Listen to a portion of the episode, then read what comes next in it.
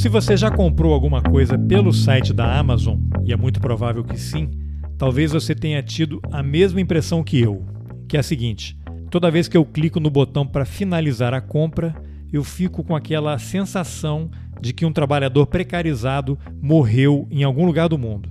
É claro que eu estou exagerando, não estou acusando a Amazon de nada, é só uma figura de linguagem para dar um gancho sobre um tema muito importante: como o modelo de negócios desses gigantes tecnológicos está destruindo pequenas livrarias e pequenos comércios ao redor do mundo. Para falar não apenas sobre isso, mas também sobre isso, sobre livros, educação, privatização dos Correios, que tem sim a ver com livros, eu convidei o Danilo Bragança, que além de historiador, é editor e dono da Livraria São Francisco, no bairro do Grajaú, no Rio de Janeiro. E quem chegar ao final do episódio vai ter uma surpresa. Eu sou Carlos Alberto Júnior e esse é o Roteirices. Vamos nessa. Bom, Danilo, você é o dono, entre outras coisas, dono não, talvez dono só da livraria São Francisco, né? Eu digo outras coisas, outras atividades, mas vamos começar primeiro falando sobre a livraria São Francisco, que funciona aí no, no Rio de Janeiro, no bairro do Grajaú, glorioso bairro do Grajaú. Fala um pouquinho dessa livraria, como é que você começou, teve a ideia de, de montar uma livraria num país em que o ministro da Economia tem o sonho dourado, um dos sonhos dourados é taxar livros, né? Porque só rico é que lê. Mas vamos primeiro do começo, né? Como é que você teve a ideia de montar uma livraria? O, o que eu pensei sempre com a livraria era um espaço de recepção, de troca com as pessoas. A gente tem noções muito, muito diversas sobre o que é uma livraria, né? Se você circula pelo centro do Rio de Janeiro, você encontra verdadeiros verdadeiros muquifos, né? Assim, ah, com livros amontoados em todos os cantos, etc. Mas quando você vai, por exemplo, em outras livrarias, a Leonardo da Vinci, a Livraria da Travessa, etc., você encontra um lugar para tomar um café, os livros estão sempre perfeitamente higienizados, né? A Livraria São Francisco sempre visualizou ser um meio termo. É muito interessante que livrarias trabalhem só com livros novos e fica com essa necessidade meio meio, meio né, infinita de ficar lançando o livro e você desconsidera a produção anterior e você está sempre lançando, lançando, lançando, lançando, é uma coisa que nós temos também. Mas eu, eu nunca consegui desconsiderar a existência do, do, livro do livro usado, porque muitas vezes, por conta até de catálogo e etc., esses livros não estão mais disponíveis no mercado. Então a Livraria São Francisco não, nunca vai ser uma livraria gigante de, de cinco andares, uma coisa assim monumental, mas tampouco vai ser um sebo em que não é possível circular. A ideia dessa livraria é você ter um acervo bem organizado, bem específico, não é uma mega store, mas ao mesmo tempo você vai à livraria e consegue encontrar um bom livro, consegue encontrar, independente se ele está novo ou se ele está usado, e você consegue inclusive sentar e tomar um café, conversar com um livreiro, conversar com, né, com alguém que tem alguma mínima especialização nessa livraria para poder te atender e te direcionar. É uma livraria, a gente sempre disse isso, é uma livraria de personalidade, né? Começou com o meu gosto com o livro, né, minhas, minhas expedições ao centro da cidade do Rio de Janeiro para buscar livro velho, quanto mais velho, melhor, e começar a empilhar dentro de casa. E começa também com, inclusive, com a necessidade, por conta da carreira acadêmica, da, da interrupção que essa carreira faz exatamente ao fim do doutorado, de você né, de pagar as contas, basicamente, sendo, sendo bem claro possível. Então, a livraria surge de um cara que é muito apaixonado por livro, que, que adora ter livro, que se pudesse tinha uma casa inteira só para enfiar livro, e ao mesmo tempo é, fazer com que ali você tenha um espaço de recepção, de troca, de pessoas que vão e, e, e criam uma, uma, determinada afetividade, inclusive, pela livraria, e está ali com vontade de fazer, de, de, de, ter um livro, e às vezes não tem nada na cabeça, mas quer um livro, e o livreiro ou alguém que está ali te atendendo consegue te indicar para uma boa leitura. A Livraria São Francisco nasce disso. Enquanto livraria online, ela existe desde 2018. Desde 2018 eu trabalho com livros né? editando livros, ou lançando livros, ou vendendo livros. Né? Ah, você também edita livros? É, a gente editou alguns livros aí desde 2018 para cá. O primeiro que, que, que, na verdade, foi lançado na livraria, e, na verdade, é, uma, é puxação de sardinha, ela foi o livro que eu mesmo lancei ali, né? então eu, eu coloquei isso no portfólio dos lançamentos, porque houve até um relançamento em 2018, mas e a partir de então a gente veio lançando livros, né? Ainda livros né, locais, digamos assim, com pouco alcance, etc., com autores independentes, mas a gente lançou dois livros no ano passado, a gente está com dois livros nesse ano, 2020 ano passado, 2021 a gente está com mais dois, 2019 nós lançamos um livro, então aos poucos a gente também está se posicionando no mercado desta forma, para servir também de celeiro, digamos assim, que é um, é um termo da moda, de celeiro para autores independentes que podem lançar em tiragens menores, em, em possibilidades menores, mas conseguem lançar o seu livro e se apresentar. Mas você faz um trabalho de editor, então, de pegar o original, lidar com gráfica, esse trabalho todo. Sim, é um trabalho extremamente divertido, para ser sincero. Eu dei aula a vida inteira considero o trabalho da sala de aula mais, mais burocrático do que isso. O livro tem muitas fases e essas fases todas elas conectam pessoas de muitas funções diferentes, que é algo que a personalidade da livraria também quer. Ter sempre uma capa diferente, ter sempre um lançamento diferente, ter sempre uma visão sobre o livro, que não é a visão puramente comercial do livro, que não é a visão do blockbuster, né, da, do livro do best-seller mais vendido. Não, você está produzindo um livro também em menor escala, para que esse livro gere o um mínimo retorno e, ao mesmo tempo, coloque um determinado autor ou um determinado assunto no, no, no mercado. Né? Aí são livros geralmente relacionados à história ou à ficção, entra tudo? Nós lançamos três livros da área acadêmica, o livro que está no prelo também desse ano, um dos livros, é da, é, os dois são da área acadêmica, para ser mais exato. A gente vai lançar esse ano um grande glossário, digamos assim, um grande índice onomástico de autores decoloniais do planeta inteiro. Esse livro foi feito em colaboração e há muitas mãos, inclusive, esse livro vai se transformar aí num, num material, inclusive, de pesquisa, porque a gente, né, a gente tem autores japoneses, a gente tem autores africanos, a gente tem gente do, do mundo inteiro, da América do Sul, da América Latina, da África, a gente tem gente do mundo inteiro colaborando com o livro e, digamos assim, catalogando, digamos, esses autores decoloniais suas funções, suas, suas, suas perspectivas, seus conceitos principais, então a gente está fazendo isso. O outro livro que a gente vai lançar é sobre a Fundação Lehman, uma análise muito completa de, de todos os relatórios Lehman desde o primeiro até agora e como que esses relatórios foram interferindo e se modificando ao longo do tempo e participando, interferindo diretamente no mercado de educação no Brasil, como, como essa questão do, do Fundação Lema e a educação gerou um impacto uh, no mercado, né? Esse impacto ele é muito visto na monopolização de escolas, na criação de grandes redes, né?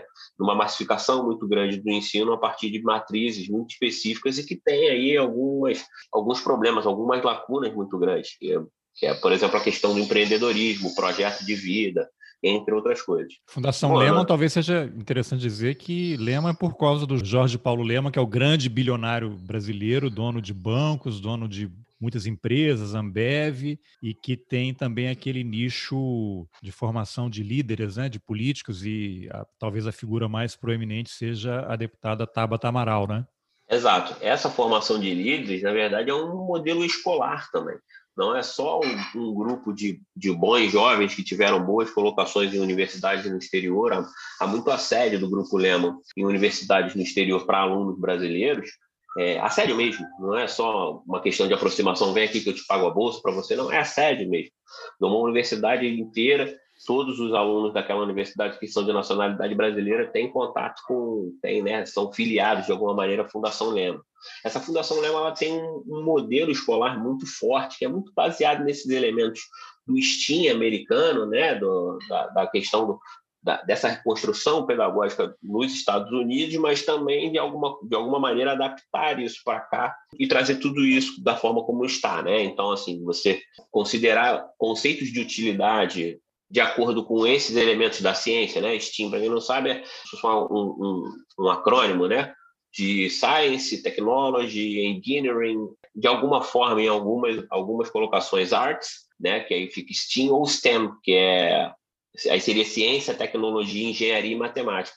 Isso seria o elemento fundamental de qualquer escola sustentado por esse modelo. George Lehman, a Fundação Lehman tem esse, tem esse valor. E desconsidera todo o pensamento crítico, desconsidera todo o debate histórico, o debate sobre o corpo, o debate sobre as artes, e você tem essas lacunas muito grandes em relação a essas dúvidas, né, em relação ao que, que se imagina que é empreendedorismo, como ensinar empreendedorismo para uma criança de terceiro ano do ensino fundamental, sete, oito anos, como é que você está ensinando programação para essas crianças, a partir da, do segundo ano do ensino fundamental, ou seja, seis, sete anos, você está mudando, né? Você está querendo influenciar no modelo escolar que é vigente no Brasil. Essas escolas são, são normalmente escolas de, de grife, né? O que a gente chama. Essas escolas são de valores muito acentuados e a, a boutique, informação né? praticamente, né? Escola boutique, exatamente.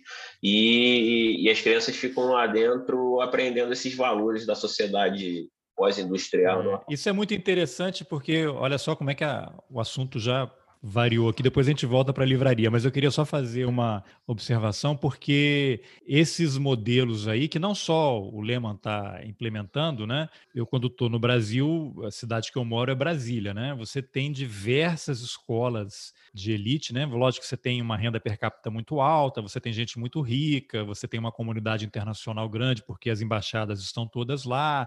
Então você tem essa comunidade, essa bolha da elite ali em Brasília. Então, há pouco tempo, acho que eles abriram, eles têm uma escola lá em Brasília, mas são modelos que só aumentam a, a diferença né, social, porque só quem tem muito dinheiro para ir lá, essas escolas custam, sei lá, 5, 6 mil reais por mês para cada criança, talvez mais se você for considerar outras coisas. E é um modelo implementado aqui nos Estados Unidos. Eu estava ouvindo outro dia um podcast, não sei se foi do, do New York Times.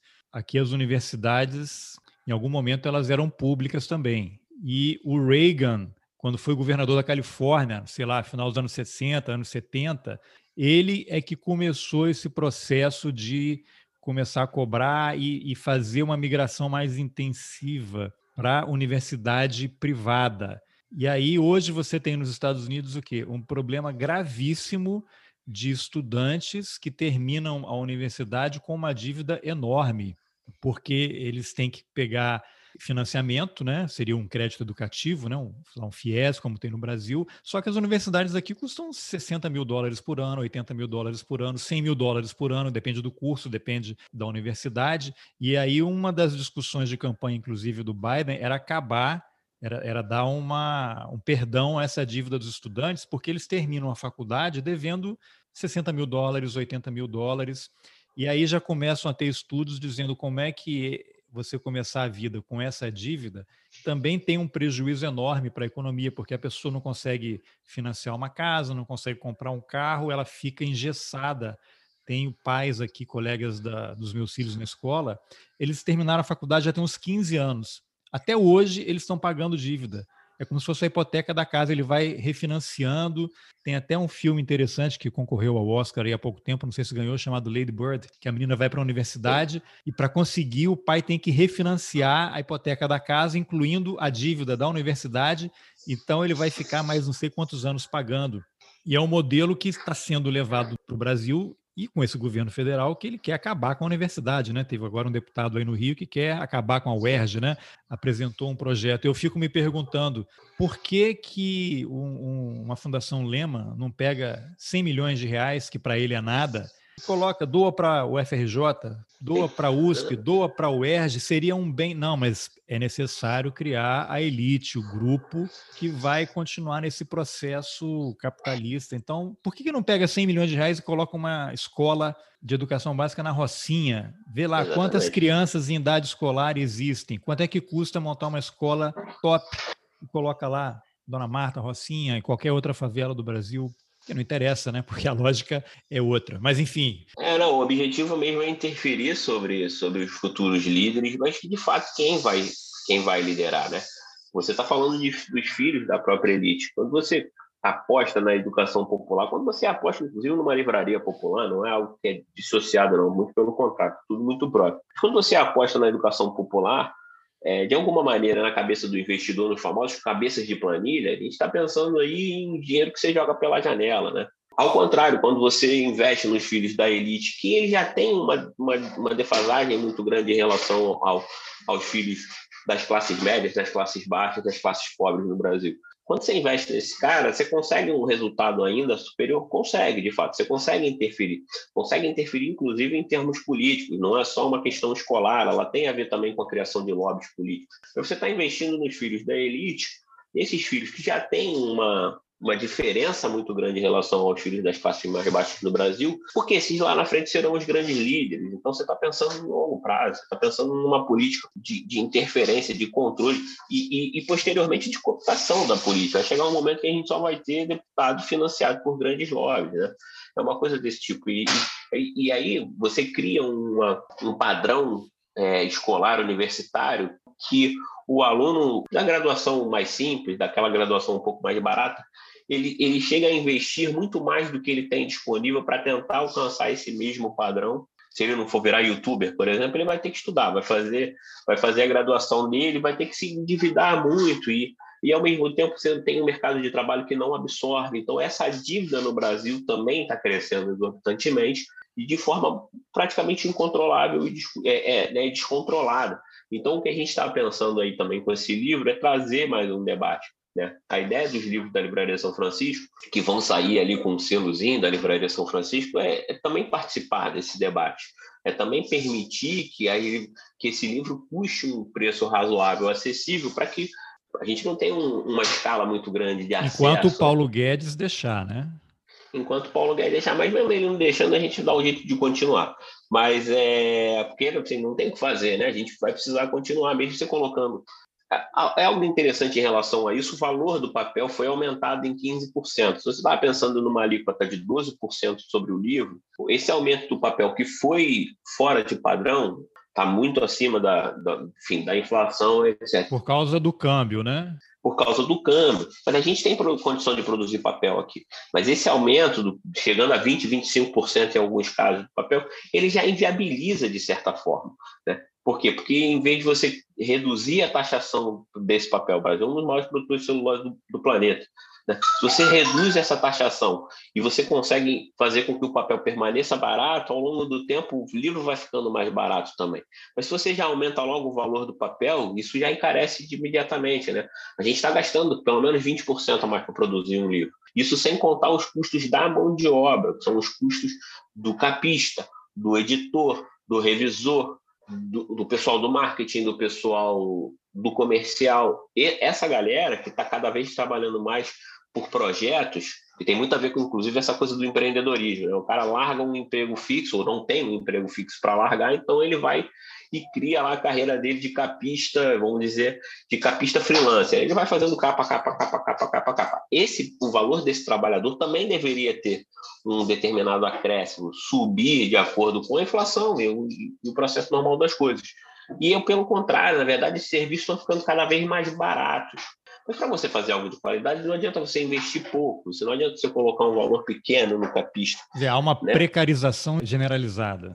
Ao mesmo tempo que o, o preço dos insumos, digamos, físicos do, do livro está aumentando, né?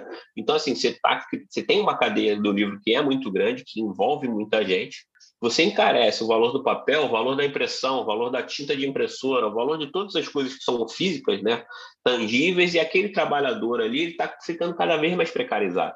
E aí bota então, a cereja do bolo em cima, é o Paulo Guedes aumentando o imposto. Exatamente. É, não, não precisa você já aumentar o imposto, talvez acho que era isso que eu queria dizer, que não adianta você, não precisa só você aumentar o imposto, você pode reduzir a taxação sobre o papel.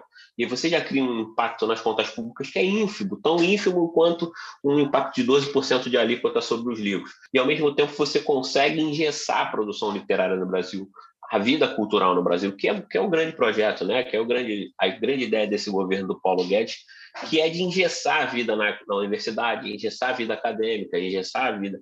A gente, última notícia em relação a isso, a gente viu o fechamento de uma, de uma revista para mais de 30 anos a, a, de, de literatura comparada da, da UNB, vai fechar. Assim, uma, é uma, uma revista que nunca atrasou um número, sempre mandou, e aí é um outro elemento da produção editorial, mas que também é importante, que é são as revistas acadêmicas, que existe desde 99, vai fechar por quê? Porque não há mais dinheiro de edital para produção de revista, não há mais dinheiro. Seria um bom exemplo é, para a Fundação Lema socorrer, estender a mão, né?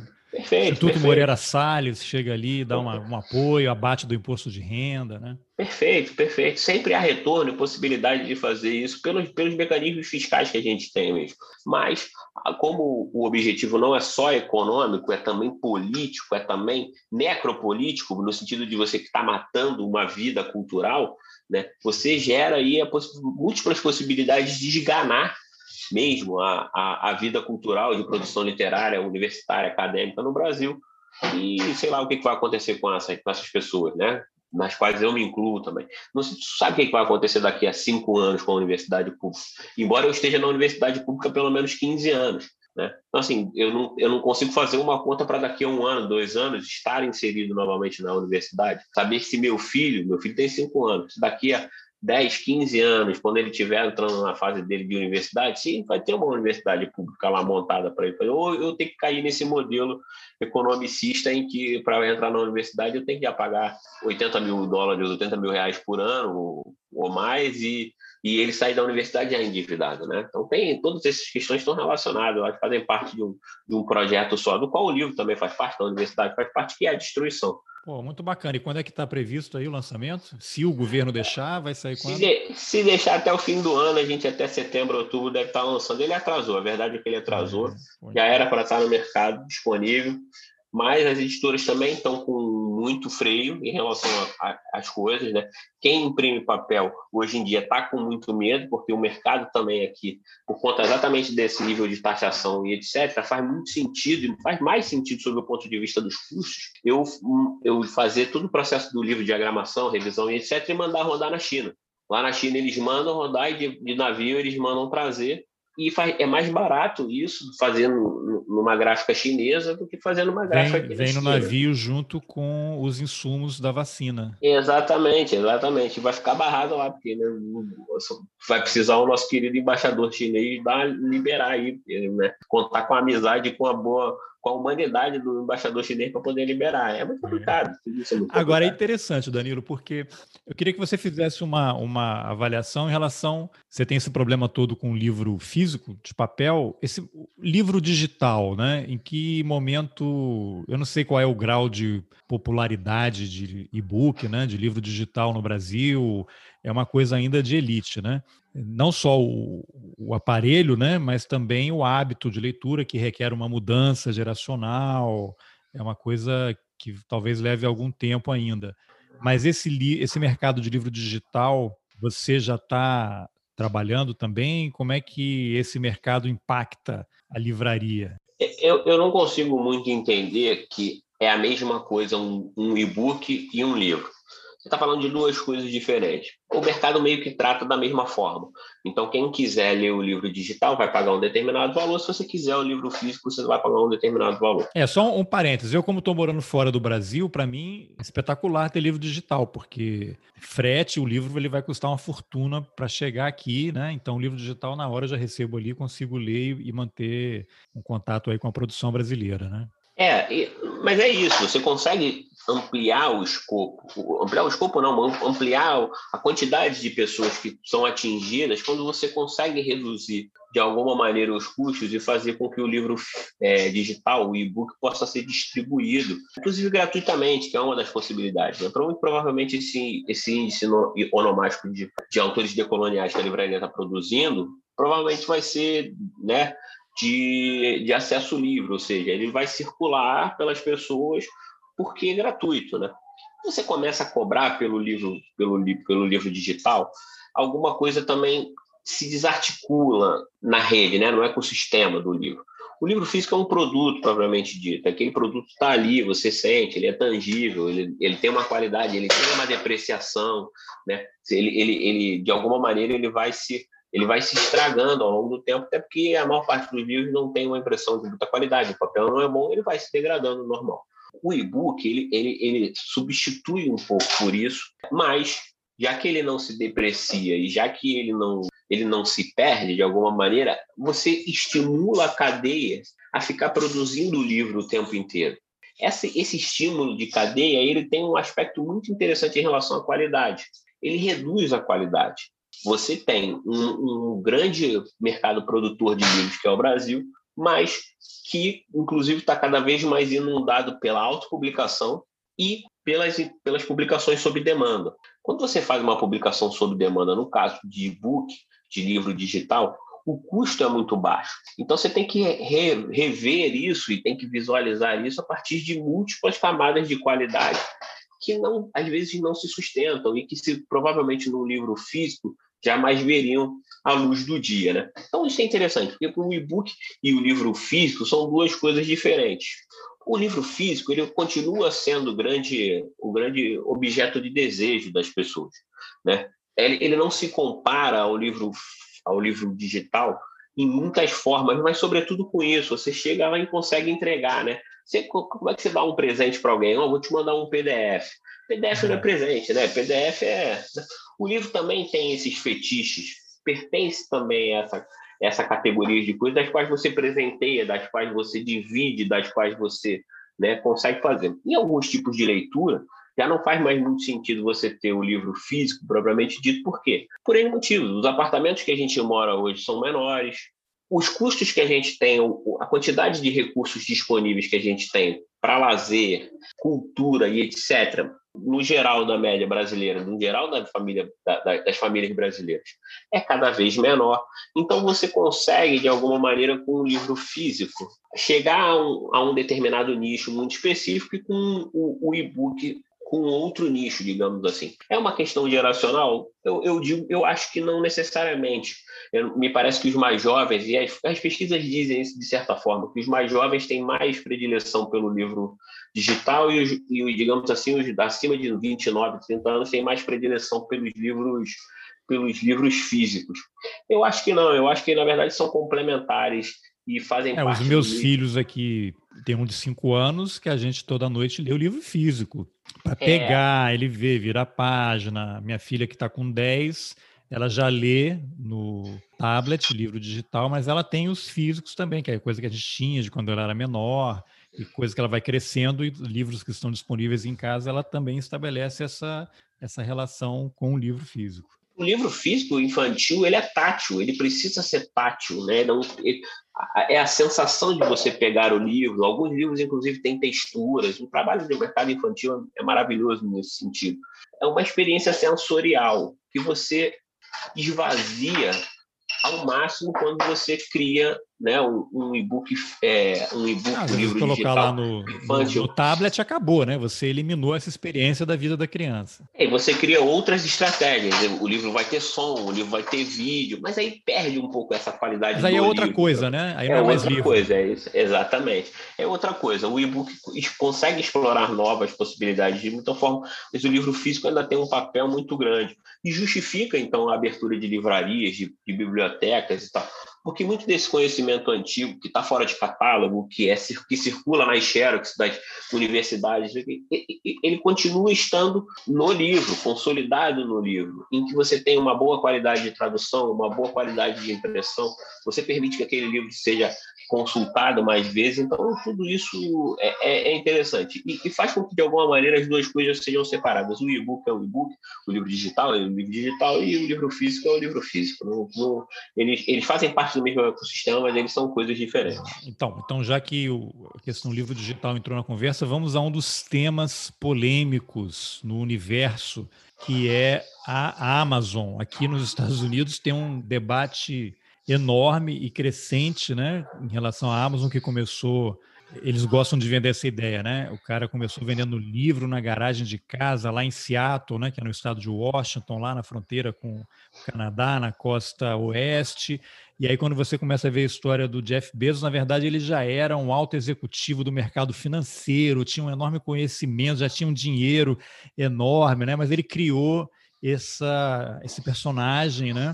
Do cara que começou lá numa, na garagem da casa dele, e hoje tem esse império e a, a Amazon, o site, a venda de livros, é talvez a face mais visível do que seja a Amazon, né? Porque o cara tem satélite, foguete, a Amazon hospeda os grandes sites do governo americano, do serviço de segurança, departamento de Estado, de laboratórios, eles têm serviço de nuvem, acabaram de comprar a MGM ontem aí, que vão ter os filmes todos do 007, da franquia Rock, e estão agora lançando foguete, né? Uma corrida espacial com o Elon Musk, lá o cara da Tesla, e o Jeff Bezos acabou de sair, né, da presidência, vai trabalhar numa fundação, tipo que o Bill Gates fez há alguns anos aí, saiu da, da liderança lá do controle da Microsoft e passou para a fundação e está enrolado agora numa outra história aí com aquele cara que morreu na cadeia por ter sido preso por pedofilia, tá uma confusão danada. É. Mas a Amazon, o grande debate é porque hoje você compra tudo na Amazon, né? Aqui nos Estados Unidos você compra de manhã e você recebe à tarde, dependendo do que você comprar. Eles compraram uma rede de supermercados, que é o Whole Foods, então eles já controlam a distribuição de alimentos. Ontem houve uma notícia que eles agora vão passar a vender remédio, não duvido que eles vão comprar algum laboratório. E tem essas empresas, eles controlam várias coisas. E tem um debate enorme aqui em relação aos trabalhadores, né? Porque eles têm uma carga horária de trabalho muito pesada e tinha uma discussão sobre a recriação do sindicato, né? Houve até uma votação há pouco tempo, não me lembro agora o nome do estado, em que os trabalhadores votaram se ia ter ou não o sindicato e decidiram não ter, porque o salário médio dos Estados Unidos aqui é 8, 10, 9 dólares por hora trabalhada e a Amazon diz que paga já 15, 16 dólares, mas não conta como é exaustivo o trabalho, acidentes, o cara se for ao banheiro não consegue cumprir a cota do dia, então já a remuneração já baixa, tem gente que trabalha com fralda geriátrica para não ir ao banheiro e não diminuir a produtividade. Tem relatos da Amazon contratando escritórios de espionagem para se infiltrar nos movimentos dos trabalhadores. Tem histórias das mais terríveis. E algo recorrente que a gente ouve é como é que a Amazon está matando os pequenos comércios, livraria é o mais evidente, porque foi como eles começaram, né, pelo menos publicamente, e entraram, acho que há uns dois, três anos no Brasil vendendo livros, agora já estão vendendo outras coisas, né? E aí eu queria uma avaliação sua. Como é que a entrada da Amazon afeta livrarias como a sua e pode matar um negócio como o seu? Porque eu já ouvi relatos aí que ela coloca um livro por um preço mais baixo do que o que a editora gastou para produzir aquele livro, né? A Amazon é legal, está dando desconto. Não, ela está matando os outros. Ela quer botar o preço baixo, ela está ganhando com outras coisas, coloca o preço baixo para matar os concorrentes e controlar o mercado. O que, que você pode contar desse fenômeno? É, a, a, a, existência da Amazon aqui no Brasil, enquanto, enquanto vendedora de livros, é muito parecido com o surgimento da própria livraria. Ela é quase, quase que simultânea, né? E, de fato, a Amazon tem um impacto muito grande sobre muitas cadeias, muitos, muitas coisas que são relacionadas ao livro. Quando você trabalha com editoras, e assim, a, o modelo da Livraria São Francisco é esse, a gente trabalha com livros usados, mas também trabalha com editoras médias, e sobretudo médias, eu, talvez seja o maior tamanho de livraria de, de, editoras que a gente trabalha, mas as pequenas e médias editoras que produzem coisas de muita qualidade, com muito cuidado, com muito carinho, com muita, né, com muita pô, eficiência, né, no, sentido de que você está entregando um bom produto com um preço razoável, mas o mercado não é feito só de pequenas editoras, de médias editoras. As grandes editoras também fazem parte desse mercado e elas, de alguma maneira, começaram a retroalimentar essa coisa da Amazon muito grande. Um, um debate que se faz muito na, na, no grupo de livreiros, né, no, no pessoal envolvido na, na, na cadeia econômica do livro, da cadeia produtiva do livro, é que quando você não tinha Amazon, as contas muito raramente das editoras fechavam no azul quer dizer, fechavam uh, positivos. Por quê? Porque você, na verdade, tinha uma cadeia de distribuição muito pouco construída e que entregava muito pouco. Então, qual, como é que era a capacidade da distribuição? Quem eram os grandes distribuidores de livros no Brasil? Eram, de fato, empresas que se consolidavam só na área da distribuição. Elas não vaziam livros, elas não vendiam livros para o consumidor final, elas só entregavam livro para grandes livrarias. Era uma época de grandes livrarias. E é, essas, essas empresas da distribuição, elas tinham um papel importante nas contas das editoras, das grandes, das médias e das pequenas. Elas compravam diretamente das editoras, compravam em grandes quantidades e faziam o trabalho da distribuição. A distribuição nacional, por exemplo. E distribuição nacional muito entre aspas, porque, na verdade, os grandes centros consumidores de livros no Brasil continuam sendo os sudestinos, né? a considerar, inclusive, Brasília, mas, sobretudo, São Paulo, Minas Gerais, é, São Paulo, Rio de Janeiro e, de alguma forma, ali Belo Horizonte, etc., as grandes capitais do sul do Brasil. A distribuição era feita dessa forma. O custo do frete no Brasil também sempre foi um problema grandes distribuidoras até usavam caminhões para poder entregar livros em determinadas capitais. Então, era muito comum no passado você chegar com um caminhão e entregar esse caminhão inteiro para uma livraria e vinham várias editoras, as editoras rateavam esse valor. Só que as estradas são ruins no Brasil.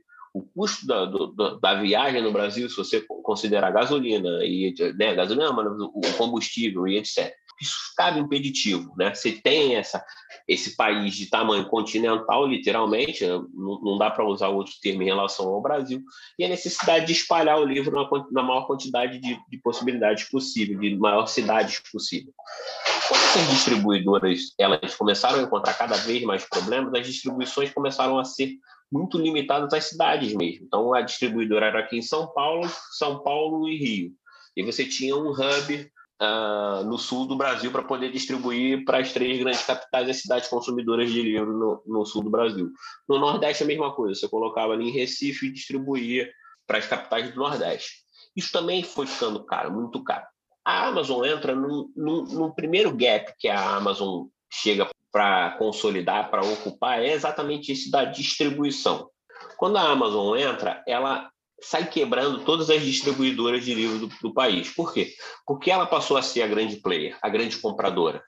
Então, ela compra em grande quantidade, um, em, quantidades muito acima de livrarias, etc. E antes de se tornar uma vendedora, ela se transformou numa distribuidora.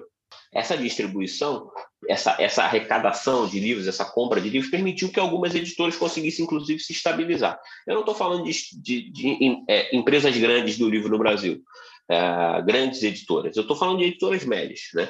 Essas editoras médias começaram a perceber que era possível vender pela Amazon com um preço que antes era mais competitivo, não interferia no preço final do livro. Isso tem uns três anos. Quando assim que começou, não, não interferia no preço do livro final e a coisa estava meio que parada. Se eu fosse numa livraria de rua, numa livraria grande.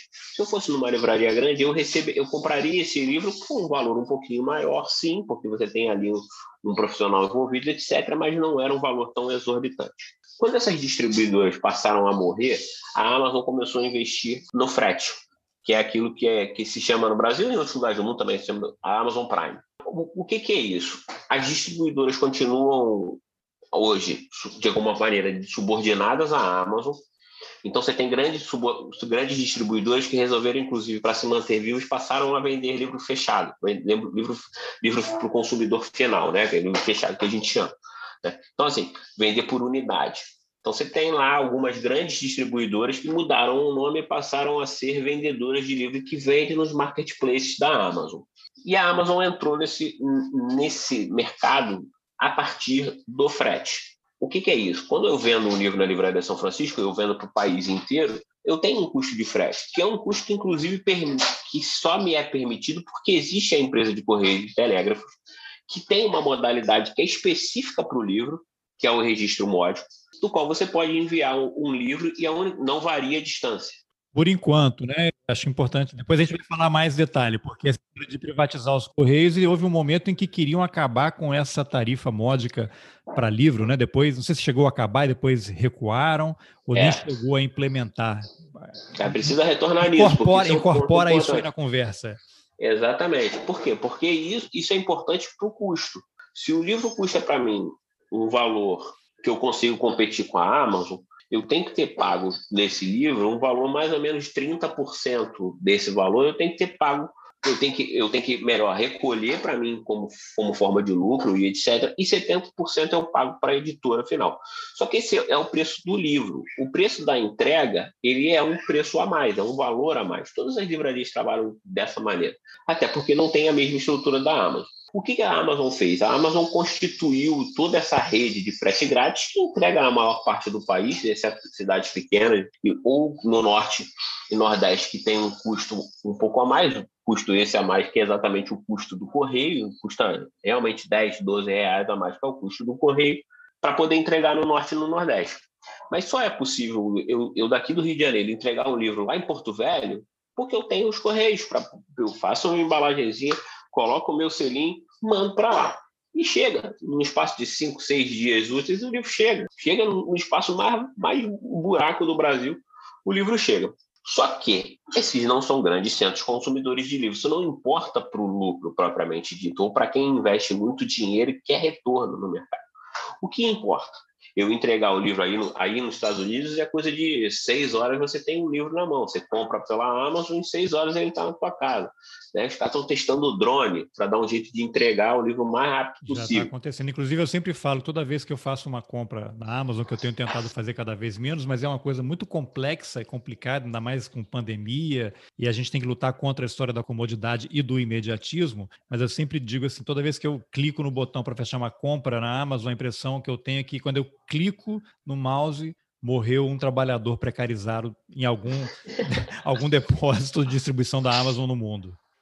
É, aquele filme, também agora vencedor do Oscar, Nomadland, aborda um pouco disso pelo trabalhador, mas ele acaba sendo um trabalhador transitório. Né?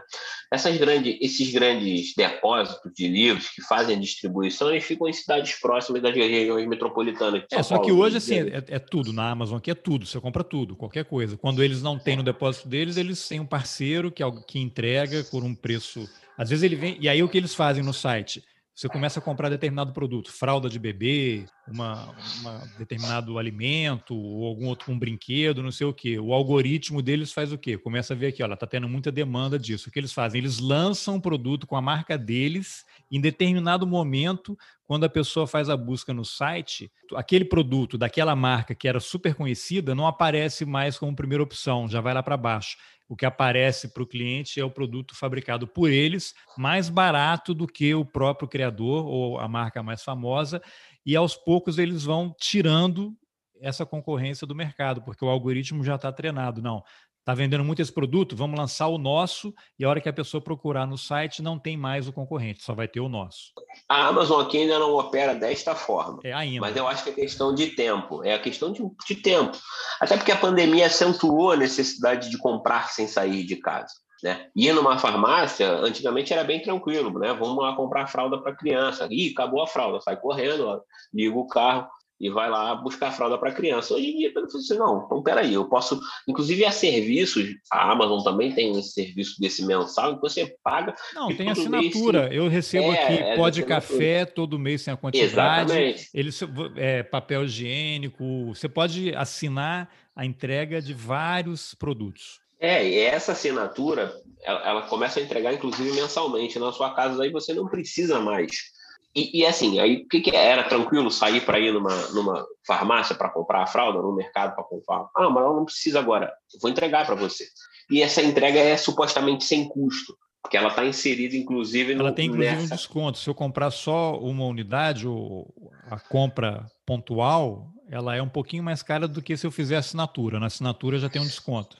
Exatamente, exatamente. Você cria esses clubes de fidelidade de coisas que você não acha que precisa, mas supostamente precisa, que é, tem, existe clube de fidelidade aqui na Amazon que entrega um, um, par de meia todo mês, né? um par de meia social para trabalhar todo mês. E isso caiu um pouco porque ninguém está usando meia social para trabalhar, porque ninguém está saindo muito de casa para trabalhar. Mas a Amazon produziu, então, é, essas distorções que começam pela distribuição, depois elas passam pela entrega que foi sempre um gargalo para a gente, a gente sempre tem dificuldade para entregar. E agora ela, ela mexeu, e agora não, mas mais recentemente ela mexeu no valor do livro. Quando você chega numa editora e quer, eu quero comprar o livro X, quero comprar uma quantidade de livro X. A editora trabalha com você normalmente com um valor, com, com desconto, digamos assim, com um custo de pelo menos 30% a menos. Algumas outras editoras começaram a se mobilizar no sentido de aumentar esse, esse valor, né? Tipo, de, de praticar com livrarias médias, livrarias até grandes, livrarias médias, livrarias pequenas como a minha, consegui 40%, mas é uma questão mesmo de fidelidade e, né, assim, são boas práticas do mercado. Então significa que vai permanecer no segundo, terceira compra que você que você fizer com aquela com aquela editora. Quando você chega então na editora, a editora ela te dá pelo menos 30%. Em alguns outros casos, em, em, em editoras maiores, esse, esse, desconto é menor, sobretudo para livrarias pequenas, o que já, já me esgana no geral. Né? Os, os livros de alta vendagem eles chegam para a Amazon com pelo menos 40%, 45% de custo a menos, ou seja, chegam 45%, às vezes 50% mais baratos, sobretudo quando são livros importados, desses, dessas traduções de livros, de livros comerciais, altamente comercializados, em que assim, vão, vender muito. Então a Amazon já chega e já pega com a editora a 50%. Quando você chega na mão da, da editora e diz, eu quero comprar o mesmo livro, as editoras grandes trabalham aí com pelo menos 25%, 30% no máximo, dependendo do tamanho da livraria, do valor desse livro. Então já não tem como competir. Né? Você tem uma empresa gigantesca, um verdadeiro monstro, que quando antes do livro sair, ou, um mês, dois meses do livro sair, já comprou pelo menos metade daquela, daquela produção num valor pelo menos 50% mais barato. A Amazon não bota muito sobre o preço do livro o lucro básico de uma operação, como qualquer uma que precisa ter lucro. Né? Então, se o livro chegou a 50%, a Amazon vende pelo menos a 45% mais barato. Ao vender a 45% mais barato, eu não consigo tirar o meu lucro, não consigo fazer nenhum tipo. E o meu preço vai ser sempre não competitivo.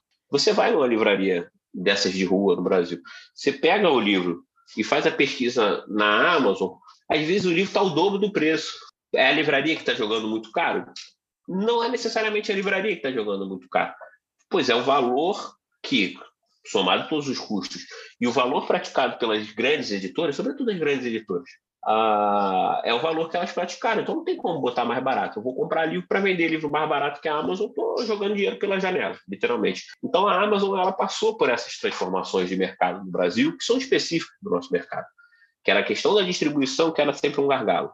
A questão da entrega, que também é uma dificuldade nossa, né? Usando, inclusive, um exército gigantesco de trabalhadores, de desempregados, de trabalhadores desempregados, que tem uma moto, porque, inclusive, nos anos de 2010, no Brasil para cá, até um pouco antes, no início do governo do, do governo do Partido dos Trabalhadores, a moto a moto começou, inclusive, a substituir os animais utilizados para transporte e locomoção das pessoas, né? o jegue, o cavalo, etc. As pessoas, inclusive de classe média baixa, começaram a ter uma renda suficiente para comprar em grandes, em grandes parcelamentos, de né, 5, 6 anos, comprar uma moto. Aí aquela moto passou assim, então você tem um exército de trabalhadores desempregados com uma moto na mão. O que você faz? Você pega essa galera, emprega de qualquer jeito, porque esse, é, esse emprego é feito de qualquer jeito, você emprega de qualquer jeito e esse cara vai lá fazer uma entrega num espaço curto de tempo. O livro no Brasil ainda não chega em seis meses. Provavelmente vai chegar daqui a uns anos. Mas no momento que você pede para a Amazon, hoje, sei lá, 11 horas da manhã, amanhã, 4 da tarde, o livro está na sua mão. É uma questão do imediatismo? Do imediatismo? É, é sim. Você tem uma necessidade de imediatismo. Eu quero o livro para agora. Ah, eu preciso do livro para fazer a pesquisa. Mas, de alguma maneira, quando você compra online, antigamente a gente tinha essa percepção que era, havia a possibilidade de demorar um pouco mais. Eu peço hoje, vou levar, levar pelo menos uma semana para chegar. Então, eu fazia a minha, a minha conta pensando nisso. Se eu vou precisar do livro daqui a uma semana. É, não, aqui no site da Amazon, não sei se tem aí ainda, mas você compra ele, dependendo do produto, ele te dá algumas opções. Se você quiser receber hoje, amanhã ou na terça da semana que vem, Terça da semana que vem você não paga nada. Hoje você tem um X a mais ou dois X a mais amanhã e tal. É, mas não é só da Amazon, não. Tem outros. Apple também, se você quiser comprar alguma coisa assim, no dia, tem uma taxa. Taxa de urgência, né? né?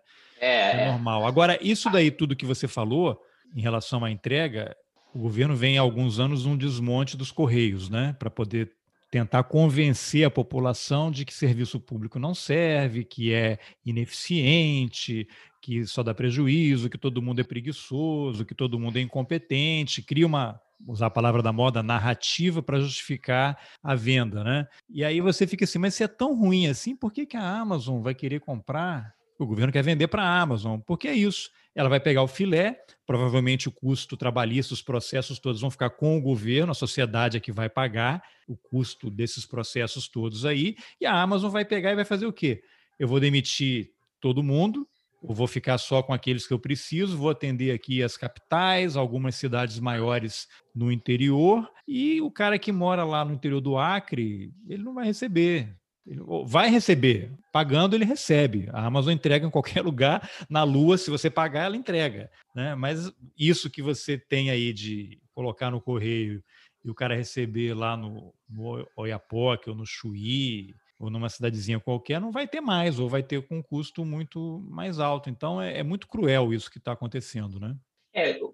Esse custo já é exorbitante para alguém que mora longe dos grandes centros urbanos no Rio de Janeiro, do, né, do Brasil, já tem uma dificuldade de acesso muito grande, né? Já tem dificuldade de ver o livro, provavelmente dito. São muitas as cidades no Brasil que não têm uma livraria, que não têm uma uma biblioteca popular, uma biblioteca Sim, pública. E você vai para o interior, é natural que a renda seja menor, é diferente de você estar no grande centro. Então, naturalmente, essas pessoas teriam menos acesso. Né? Você é. teria que ter o quê? É uma biblioteca. Eu moro aqui num bairro em Bethesda que tem uma biblioteca a um quarteirão de casa. Você tem lá livros infantis, você tem CD, você tem DVD, você tem VHS ainda, se é o que alguém usa, você tem os jornais, você tem os livros todos, e você tem também o formato digital, que você tem um cartão, você entra no site, tem lá, porque as bibliotecas compram das editoras uma determinada quantidade de acesso né, que você pode ter para cada livro simultaneamente. Né? Se tiver todo mundo usando, você entra na fila, quando alguém devolver, você pega aquele livro, você fica lá uma semana ou 14 dias com cada livro, aí acabou o teu período, você ou renova ou devolve, como se fosse um livro físico. Aí o próximo da fila recebe. Mas tem aqui, é um quarteirão. Agora está fechado por conta da pandemia, mas você vai lá, as crianças passavam uma tarde ali percorrendo as estantes, tem literatura de tudo quanto é tipo, e é mantido em boa parte também pela sociedade, são voluntários. Aí tem uma questão cultural bem diferente do Brasil, talvez em outro momento a gente possa conversar sobre isso, mas nesses casos aí dessas cidades distantes, é o Estado que tem que atuar. Tem. Ou a Fundação Lehman poderia manter, faz uma parceria com o Instituto Moreira Salles e cria bibliotecas públicas aí pelo país, né? Fica a dica, é, né? Fica a dica, hashtag da dica. Eu acho que assim, é, é, cabe ao Estado essa função. Cabe ao Estado mesmo. E eu não tenho nenhum debate em relação ao liberalismo. É o Estado. É o Estado que tem que levar uma, uma biblioteca, assim como tem que levar um hospital, uma escola pública de qualidade, para um, uma cidade mais distante, para o interior do Brasil. Né? Só que, nesse caso, quando essas pessoas entram em contato com a gente para comprar o livro, pelo site ou pela, pelo Instagram que a gente faz, etc., elas entram já meio que na expectativa de que vão pagar um frete muito alto, porque elas já são acostumadas a pagar um frete muito alto. Então, você está pagando o valor do livro, ah, mas é para Porto Velho. Ah, é para Rio Branco, no Acre. Ah, não, você vai pagar 30, 40 reais de entrega. Os Correios entregam. Detonar o Correio, né, você acabar com a existência da empresa de Correios e Telégrafos no Brasil, ela vai, inclusive, impedir que essas cidades tenham um banco próximo, que elas recebam, inclusive, uma série de coisas que o Correio entrega, que não é só livro, pedido, compra, etc. O Correio é o contato daquela cidade distante com o resto do mundo. O correio é que chega lá e entrega. Aquilo, o, o, correio é, ao contrário do que se imagina no Brasil, e que se convencionou fazer, inclusive em termos de, de brincadeiras com, com, o correio, que o correio não entrega. Correio tem muita dificuldade para entregar porque foi sendo precarizado ao longo do tempo. Quando você tinha uma massa muito maior de trabalhadores empregados exatamente nessa função da entrega, você tinha uma entrega rápida. A gente passou muitos anos no Brasil recebendo boleto antes da data para poder pagar antes, né? É só considerar que quem entregava essas cartas todas eram correio. Quando você vai desfazendo isso, você vai desmontando uma empresa que inclusive é superavitária, que nunca, nunca entregou um prejuízo muito grande para a sociedade brasileira. E, e a Amazon se utiliza dos correios para essas entregas de baixo custo. Ou seja, ela tem a assinatura do Amazon Prime, o cliente paga uma assinatura anual, para alguns produtos ele recebe sem pagar, mas esse custo da entrega pelo correio que a Amazon faz está sendo paga pelo cliente que pagou aquela assinatura. Não tem a empresa, ah, não estou pagando. Não existe isso de não pagar. Alguém está pagando. E é o cliente, não tem essa que a Amazon vai dar dinheiro para os outros. Ela está fazendo uma, uma gestão financeira em cima do que ela recebe. Então é óbvio, né? Então cria-se essas ideias malucas aí de que os caras estão salvando, mas queria que você retomasse e fizesse uma avaliação. Qual vai ser o futuro disso daí para livrarias como a sua? Porque a Amazon ela não vai recuar, ela vai ampliar a atuação dela, né? Qual é o futuro que você vislumbra aí com, com o aumento dessas operações? A diferença de empresas grandes, monstruosas desse tamanho, empresas pequenas, é que mesmo em condições tão adversas quanto a da pandemia, elas conseguem crescer, enquanto as, as, as empresas menores, né, as livrarias pequenas, elas pisam no freio minimamente para não quebrar. Quem quebrou, quebrou. Inclusive, muita gente saiu quebrando por aí. É, livrarias centenárias que estavam. Centenárias é muito, mas enfim, livrarias lendárias no Rio de né? Janeiro, né? tradicionais no Rio de Janeiro, foram fechando no Rio de Janeiro. De São Paulo, grandes livreiros, esses sim, centenários, que estão no centro do Rio de Janeiro vendendo livro desde 1910, 1920, dali uh, também fecharam, porque não conseguiram, inclusive, arcar com os grandes custos de aluguel e etc. Então, você tem aí um mercado que só cresceu para um ponto dessa, desse mercado todo, que foram para as empresas grandes, é, desse tamanho, da Amazon. E, na verdade, quem cresceu de verdade nesse período foi a Amazon e mais, mais ninguém. O resto ou cresceu nominalmente, né? Só aquele, aquele pouquinho, ou parou as atividades ou, ou decresceu. Quem, quem decresceu nesse momento, quem teve que estagnar as atividades nesse momento, vai voltar num período pós-pandemia mais enfraquecido vai ter dificuldade para recolocação, vai ter dificuldade para reabertura, ah, vai ter dificuldade para montar uma livraria e, e fazer essa livraria rodar minimamente,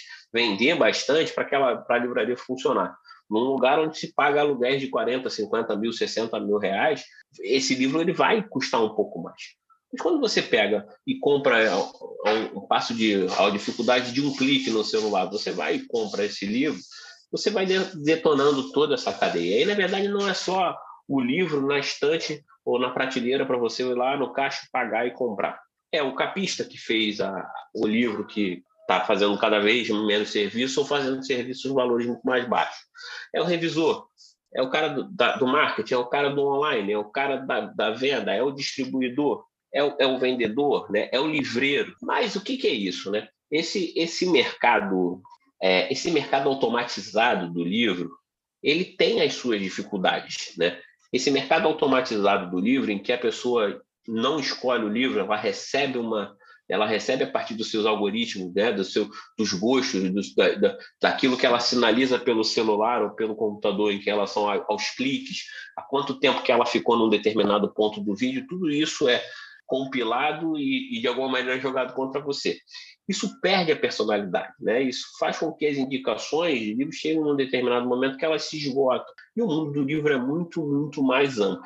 Acho que o futuro é empresas menores, de livrarias menores, que não têm um acervo enorme, com a mega história enorme, onde se vende videogame, livro, capa de Harry Potter. Não, as livrarias vão voltar a ser livrarias, onde o livro é o, a grande estrela, onde o livro é o, é o, motor daquilo, onde você senta e toma um café e você encontra no livreiro, no funcionário que está ali, alguém que te faça uma indicação de livro.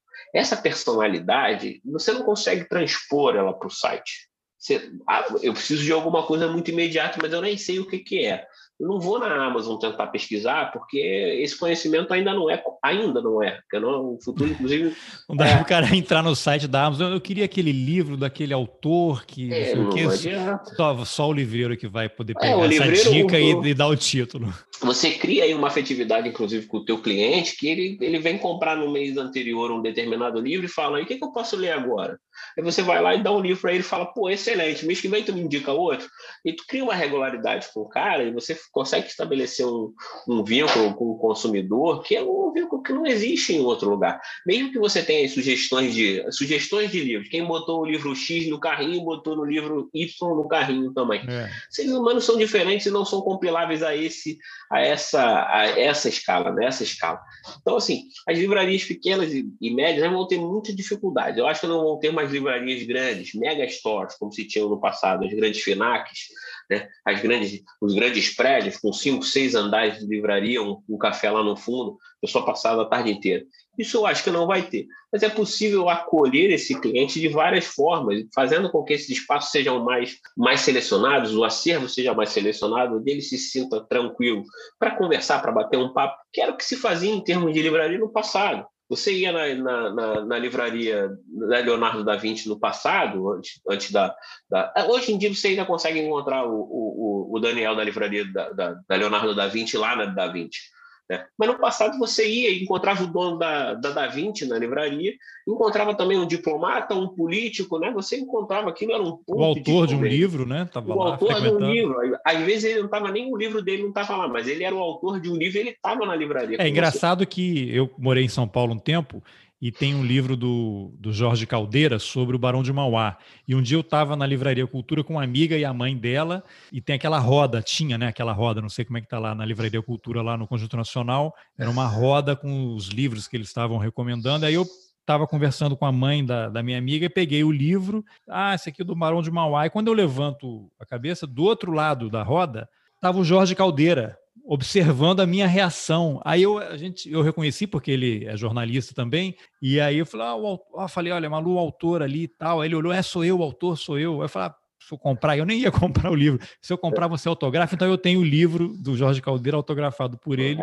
porque a gente se encontrou na Livraria Cultura lá da, da Avenida Paulista. É, esse é um estilo de vida. Né? Comprar livros representa uma coisa, né? representa toda uma mudança na família, representa uma mudança no sujeito que compra o livro, de que começa a fazer parte de, uma, de um mundo que é um, é um meio viciante, no sentido que você não consegue comprar. Nunca é um livro só, a gente costuma dizer na livraria. A pessoa vem para um livro, vem meio desconfiada, pega um livro, aí eu vou levar esse baratinho para saber. Na semana que vem ela volta, traz a irmã, traz a filha, vai trazendo um monte de gente. A livraria pode ser esse espaço humanizado.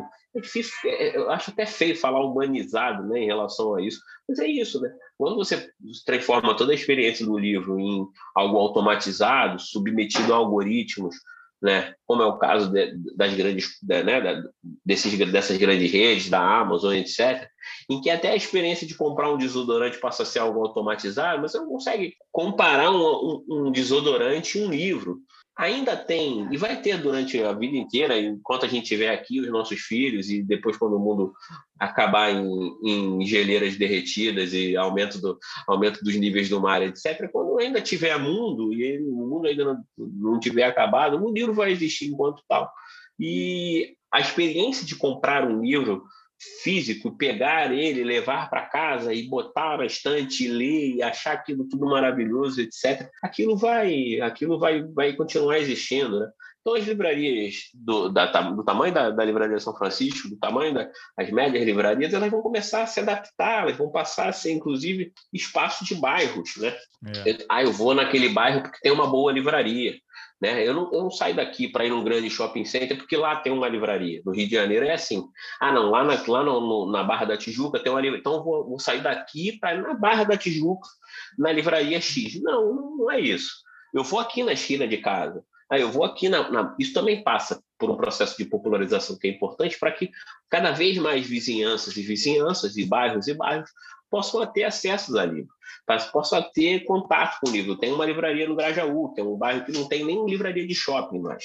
Aqui na região já não há mais livraria nenhuma, embora agora o pessoal parceiro da, da livraria Casa da Árvore, que era ali no, no, no Cais do Valongo, abriu aqui uma filial aqui na Tijuca, que é uma Tijuca quase centro. Então, assim, você tem ali uma livraria de, de, de bairro, aquelas pessoas vão ali circular.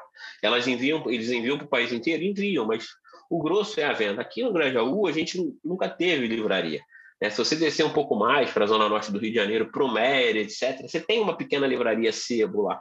Quando você vai a Madureira, tem um lá. Quando você vai a Penha, tem um cara lá vendendo livro. É essa cultura de bairro, que é uma cultura, inclusive, que eu acho que é a tendência para o pós-pandemia, que é, eu não vou precisar me locomover muito, até porque eu não posso me locomover muito, senão eu pego o coronavírus no caminho. Então, assim, é, é, eu vou fazer as coisas pelo bairro. E aí os bairros, de alguma maneira, penso eu que vão, vão ressuscitar e vão dar lugar a esses monstros gigantescos do shopping center. Os Estados Unidos já vive uma, uma fase pós-shopping center que é muito, muito mais acentuada. É, e, e, acho que as livrarias vão sobreviver, mas vão precisar se adaptar, não tem muito jeito. Né? Não tem como ser enorme, gigantesco como era no passado. Então, Danilo, para a gente encerrar aqui, porque essa conversa exige desdobramentos, a gente vai voltar a falar sobre isso. Duas coisas para a gente encerrar existem essas coisas daquele famoso círculo do livro, né, clubes de leitura. Você acha que isso é um caminho interessante para ajudar a ter uma renda mais fixa e corrente para livrarias como a sua? Você já pensou em fazer uma espécie de clube de leitura em que a pessoa paga uma mensalidade e recebe um, dois, três títulos por mês? Não, sim, claro. A ideia aqui, na verdade, também é fazer essas fidelizações que as grandes editoras, pequenas editoras estão fazendo, criando esses clubes. A Livraria São Francisco também tem, embora a gente participe de outros, né? A gente, a gente inclusive, conseguiu exclusividade de algumas editoras médias para que elas entregassem o livro para a gente antes, antes até da Amazon. Então, você vai lá na Amazon procurar você não acha. Você vai na Livraria São Francisco, o livro está disponível disponível avulso, né, sem fazer parte do Clube do Livro. Mas essas pessoas do Clube do Livro têm, têm tido prioridade para receber, e isso é uma percepção interessante de algumas editoras, de que não adianta você ficar abastecendo o algoritmo, você tem que abastecer o leitor. Então, o leitor tem que ter algum tipo de, de, né, de vantagem, vantagem que seja essa vantagem de receber o livro antes, de poder pegar o livro antes, ou na Livraria São Francisco, ou qualquer outro. Então, isso também tem sido um movimento interessante. Acho que é muito bacana, acho muito válido.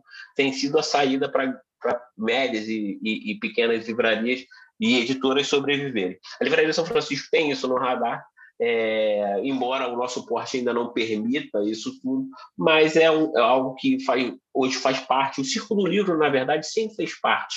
Na, na, por exemplo, você, você pega um caos pequeno, as livrarias, é, as, as editoras produziam livros e os militares durante a ditadura liam esses livros e diziam isso aqui é isso aqui é palatável para a família militar normalmente muito conservadora muito pudica e etc então a José Olímpio por exemplo produzia muito livro a biblioteca do exército botava aparecia como como co-produtora do livro como co-editora do livro e aquele livro circulava ali na, na família militar. na família militar. Era muito barato porque assim aí todas as senhoras as mães de militares as, as esposas de militares liam ali a Raquel de Queiroz, por exemplo, que é, é considerado um clássico dessa época, é o, o Dora Doralina, chegou à família militar desse jeito.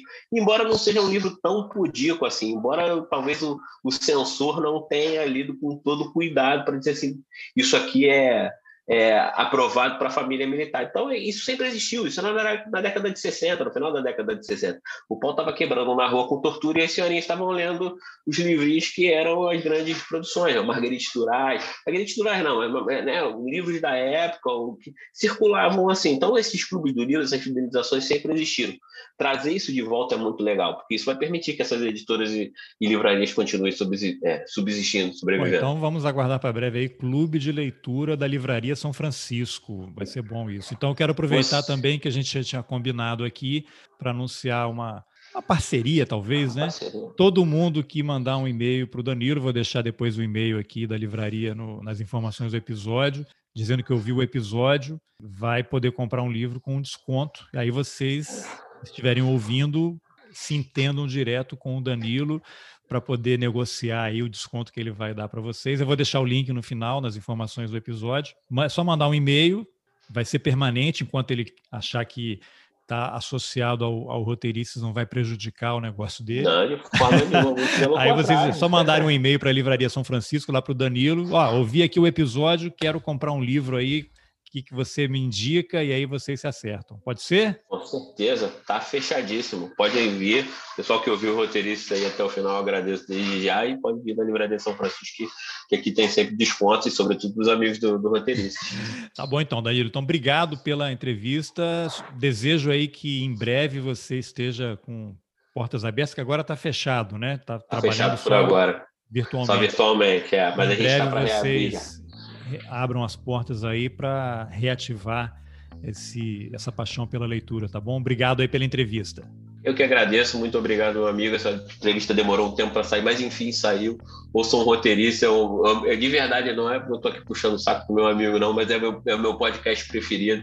E é, sigam a Livraria São Francisco no Instagram e, e vejam mais nossas redes sociais. Bom, essa foi a entrevista que eu, Carlos Alberto Júnior, fiz com Danilo Bragança, historiador, editor e dono da Livraria São Francisco. Então, em vez de comprar livros pela Amazon, compre na livraria do seu bairro Vai ser um pouco mais caro? Vai.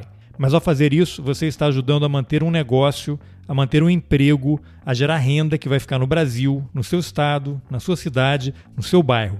Então aproveite essa parceria entre o Roteiristas e a Livraria São Francisco e mande um e-mail para o Danilo para receber um desconto. O e-mail e o link para a livraria estão nas informações do episódio. E lá você também encontra o link para o canal de distribuição do Roteiristas no Telegram. É só clicar e se inscrever. E se você quiser ajudar o jornalismo independente, considere a possibilidade de apoiar o Roteirices. É possível contribuir com qualquer valor. Você pode contribuir pelo Pix, diretamente no site da Anchor, onde eu hospedo o podcast, e agora também pela plataforma Catarse, onde há uma campanha de assinatura mensal a partir de R$ reais. Nas informações do episódio você encontra os links e todos os caminhos para dar o seu apoio. Eu aproveito para agradecer aos apoiadores Antônio Domingues, Fabiana Moraes, Masashi Noe, Liana Rocha, Cassiano Dutra, Antônio Augusto Menezes, Igor Gack, Rodrigo Menck, Nilson Carvalho, Felipe Vanisca, Carlos Viana, José Aparecido Pires, Armando Almirante, Luiz Fernando Cura, Lúcia Capanema Álvares, Jéssica Santos, Arthur Schneider Almeida, Igor Zeredo de Cerqueira, Cleiton Netes e Marcelo Souza. Obrigado pela companhia e até o próximo Roteiristas. Valeu!